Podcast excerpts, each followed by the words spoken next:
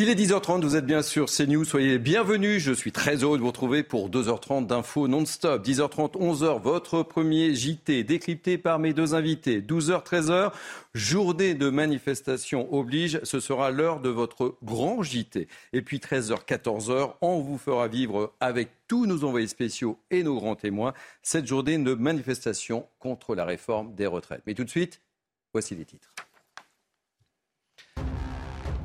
À la une aujourd'hui, nouvelle journée donc de manifestation aux quatre coins de France contre la réforme des retraites. Les syndicats espèrent mobiliser. Ils appellent les familles, les travailleurs du secteur privé à venir grossir les rangs des 240 cortèges prévus dans le pays. Nous serons dans quelques instants avec un couple de Bordelais qui va manifester aujourd'hui. Dans ce journal, on parlera des enseignants. Travailler plus pour gagner plus, c'est ce que propose le gouvernement aux enseignants. Une provocation pour les syndicats. Explication dans ce journal. Dans cette édition, on évoquera avec notre spécialiste des relations internationales, Harold Iman, le problème des migrants. L'Europe veut renforcer ses frontières. Harold nous dira tout. Et puis à la fin de ce journal, on chaussera les patins à glace. Je vous emmène voir le nouveau spectacle Holiday on Ice, un spectacle important pour Sarah Abitbol, la championne de patinage artistique. Nous l'avons rencontrée. Soyez donc les bienvenus avec moi ce matin. Comme d'habitude, comme tous les samedis matins, j'accueille avec beaucoup de plaisir Louis Morin, journaliste. Bonjour Thierry. Patrick Sarditi, journaliste aussi, soyez le bienvenu. avec plaisir. Et avec plaisir, évidemment. Et puis notre ami Harold Iman, notre spécialiste de relations internationales dont je parlais il y a quelques instants. On, donc, on va commencer ce journal avec cette information. L'humoriste Pierre Palmade est très grièvement blessé hier soir dans un accident de la route, euh, hospitalisé dans un état grave. Il serait conscient selon les dernières informations dont nous disposons. Le comédien de 54 ans se trouvait au volant de sa voiture sur une route départementale de Seine-et-Marne, aux abords de la forêt de Fontainebleau, lorsque l'accident s'est produit. Il a percuté un autre véhicule qui arrivait en face de lui. L'humoriste a été transporté par hélicoptère vers l'hôpital du Kremlin-Bicêtre. Le pronostic vital d'une femme enceinte, d'un homme et d'un enfant de 6 ans qui était dans le second véhicule est lui aussi engagé. Par ailleurs, deux témoins de la scène ont rapporté que deux passagers de la voiture de Pierre Palmade auraient pris la fuite après la collision. Une enquête, bien sûr, a été ouverte et confiée au commissariat de Melun. Acte 4 de la mobilisation contre la réforme des retraites. Les syndicats espèrent rassembler encore davantage aujourd'hui, tout particulièrement les familles, les travailleurs du secteur privé qui ne peuvent se permettre de perdre un jour de travail pour manifester. 240 cortèges sont prévus à travers le pays, 600 000 à 800 000 personnes sont attendues selon les renseignements territoriaux, donc 90 à 120 000 dans la capitale on a rencontré un couple de Bordelais qui se prépare justement à rejoindre le cortège. Reportage Jérôme Rampenou. Dalila et Thomas participent dès qu'ils le peuvent aux différentes manifestations contre le projet des retraites. Thomas est technicien de maintenance dans le bâtiment et il ne voit pas comment il pourrait tenir physiquement plus longtemps. Mes collègues qui sont partis à 60, 62 ans, euh, ils avaient déjà euh, six mois, voire un an d'aménagement de, poste. Même si ma génération a connu euh, un métier un peu moins dur qu'eux, ça reste quand même euh, très physique et aller euh, au-delà de 60-62 ans, euh, je n'arrive pas à le concevoir. Dalila, elle travaille depuis 20 ans comme factrice et comme beaucoup de femmes, elle a pris du temps pour s'occuper de ses enfants. Elle se demande comment cela sera pris en compte. Moi, j'étais à 80%. ça me permettait d'avoir du temps pour m'occuper d'eux. Mais derrière, sur ma retraite, je vais le sentir. C'est obligatoire. Sachant que là, la réforme, aujourd'hui, on est dans un flou artistique total. On ne sait pas du tout où est-ce qu'on va aller. Pour les syndicats, il faut maintenir la pression contre le gouvernement.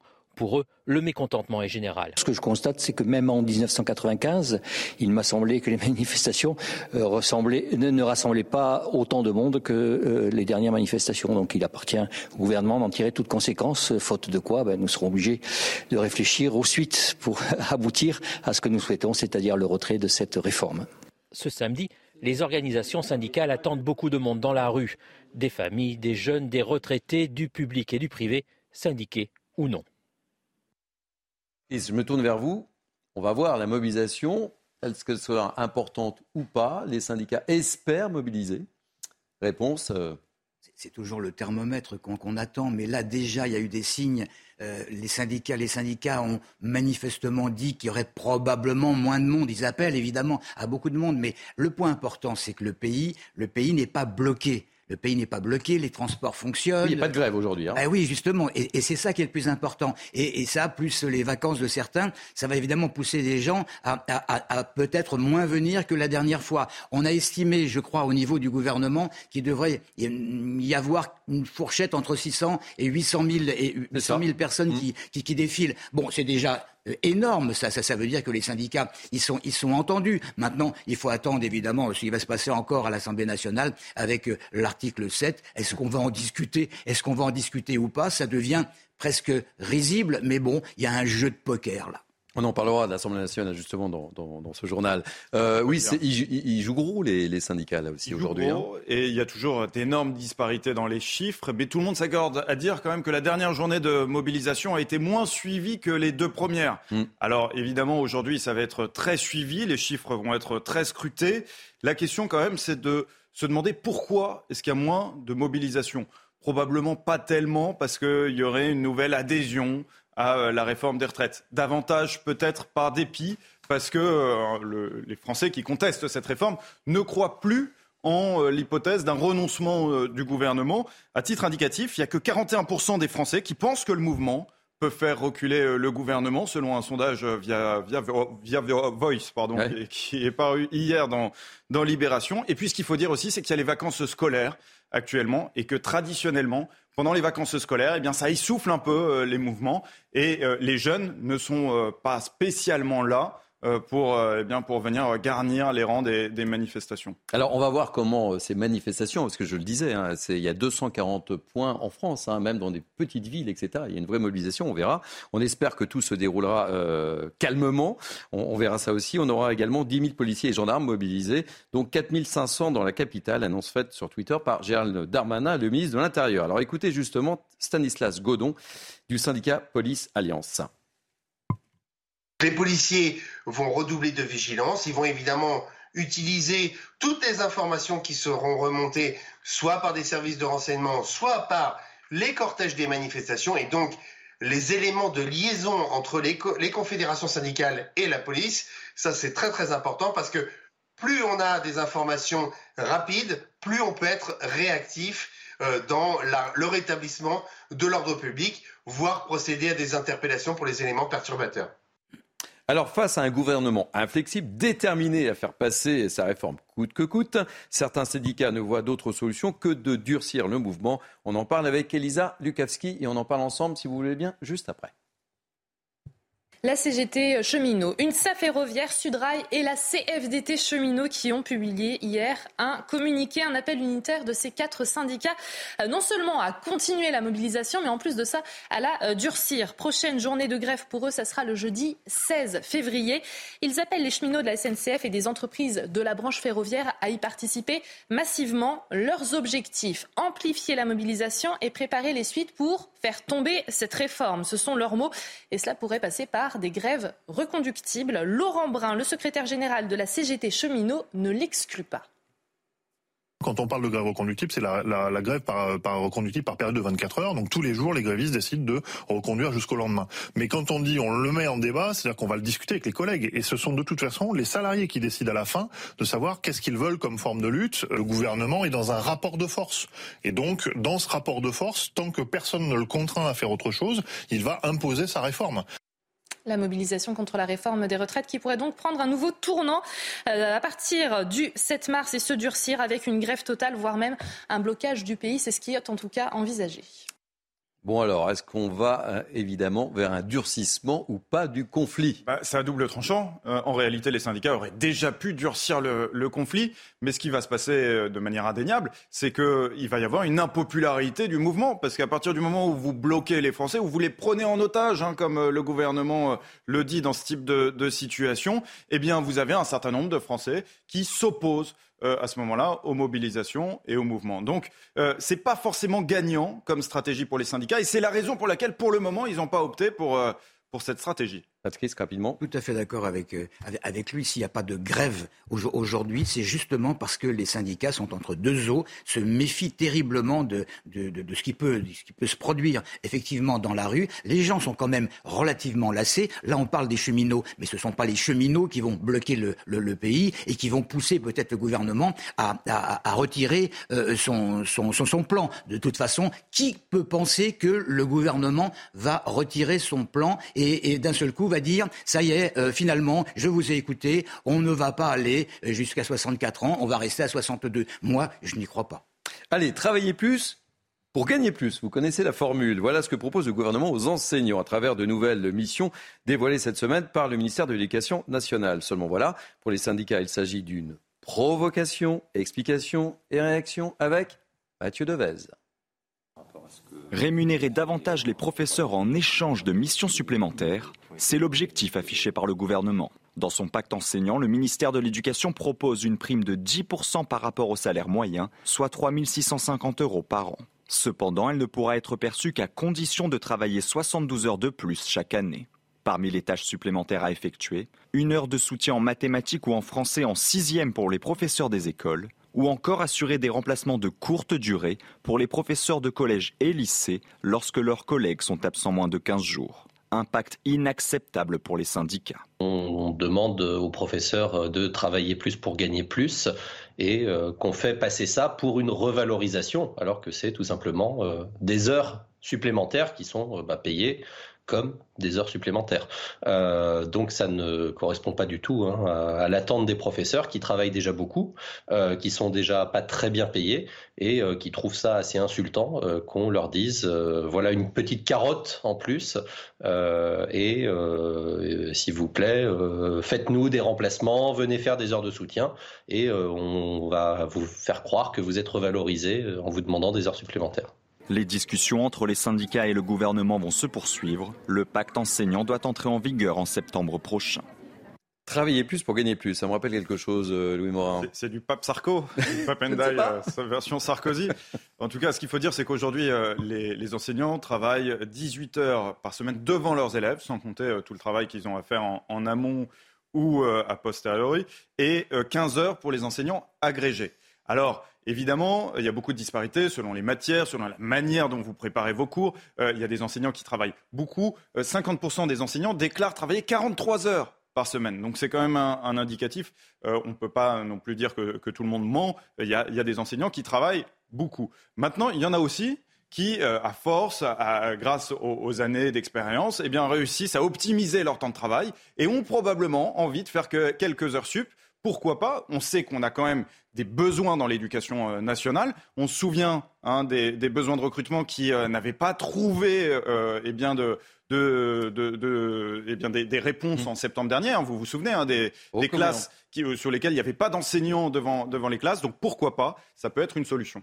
Patrice, rapidement. On ne peut pas généraliser. Il y, a, évidemment les heures supplémentaires que tout le monde pouvait faire. Enfin, tout le monde, non, parce qu'il n'y a pas tout le temps des, possibilités d'heures supplémentaires. Maintenant, travailler plus pour, gagner plus, c'est bien. Effectivement, ça, fait penser à, M. Sarkozy. Mais, d'un autre côté, euh, est-ce que, il n'est pas normal quand on a la, possibilité On va parler, là, je vais parler de pénibilité. Je veux dire, la pénibilité d'un prof, même s'il travaille 43 heures en tout, avec tout ce qu'il a à faire chez lui ou dans une salle d'études, ça n'a rien à à voir avec un déménageur ou avec une, infirmière exténuée. Je crois que euh, je crois que la moitié des enseignants doit être d'accord pour travailler un petit peu plus et gagner plus parce que c'est ça l'essentiel. Il faut gagner plus, mais dans de bonnes conditions, bien entendu.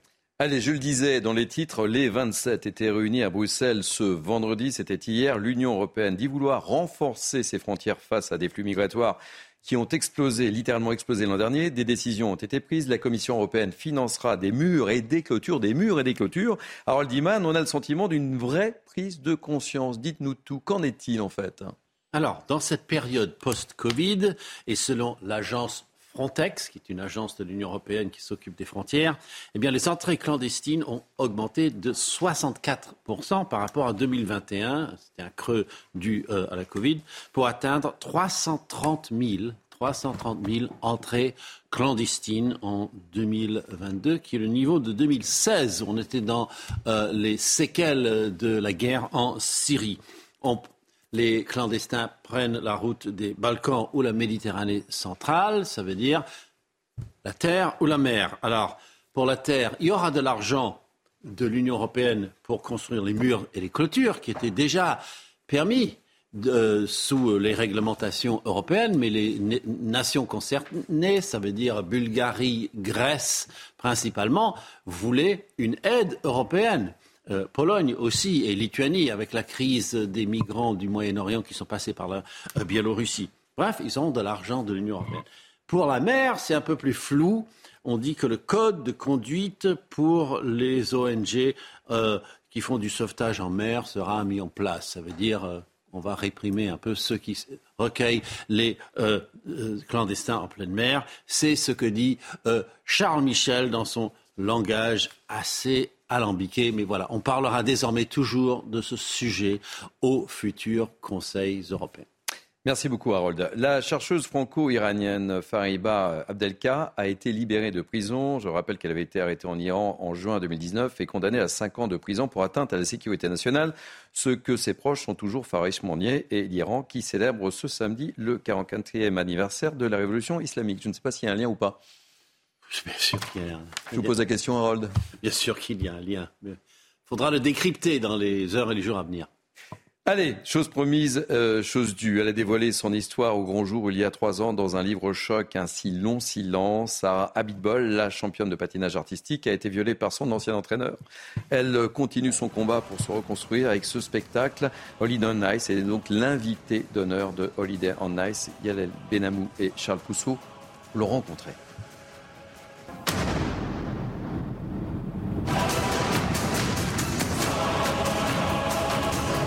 Pendant des années, la chape de plomb s'abat sur Sarah Abitbol. Et puis un jour, encouragée par le mouvement MeToo, elle la brise. Elle s'autorise enfin à parler de sa souffrance. Je pense avoir compris. En fait, c'est pas, c'est une histoire de viol, non? C'est ce que j'ai ressenti. Ouais. Dans ce spectacle, la championne de patinage artistique raconte son histoire, celle d'une jeune fille violée par son entraîneur entre ses 15 et 17 ans. Il y a eu des moments où, euh, où j'avais des flashs évidemment sur ce qui s'était passé. Alors euh, bah, il fallait que je mette une barrière et il fallait aussi que, que j'essaie de me concentrer sur l'acting.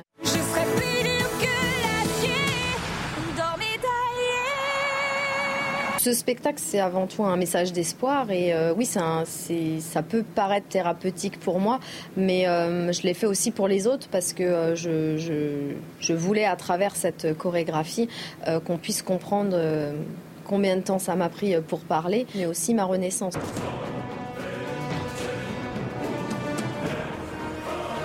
Je connais un peu son histoire, je l'ai, euh, je l'ai vu à la télé et on comprend tout de suite. Les décors, la musique, euh, très moderne, très bien. Et le message de Sarah Bitbol, super également.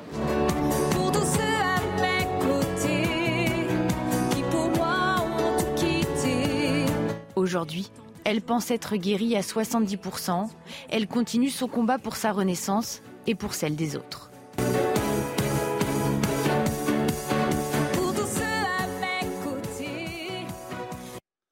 Voilà, Holiday on Ice qui va partir euh, en tournée aux quatre coins de France. Merci, fin de ce journal. Merci euh, Patrice Arditi, merci Louis Morin. On se retrouve tout à l'heure dans la deuxième partie de Mini News Weekend. Midi 13h. Midi 13h, euh, oui, oui, midi 13h. Nous sommes ensemble jusqu'à 14h. On se retrouve demain, nous, Patrice? On se retrouve demain. Pour Mini News Weekend à partir de midi. C'est ça, hein Eh ben voilà. Merci Harold, on se retrouve également tout à l'heure.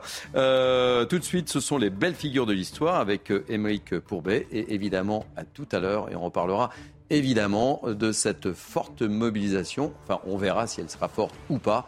On sera avec nos trois grands témoins et tous nos envoyés spéciaux sur le terrain. Ça se passe évidemment sur CNews. À tout à l'heure.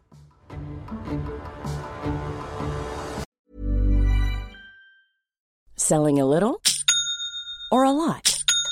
Shopify helps you do your thing however you cha-ching. Shopify is the global commerce platform that helps you sell at every stage of your business. From the launch your online shop stage to the first real life store stage, all the way to the did we just hit a million orders stage.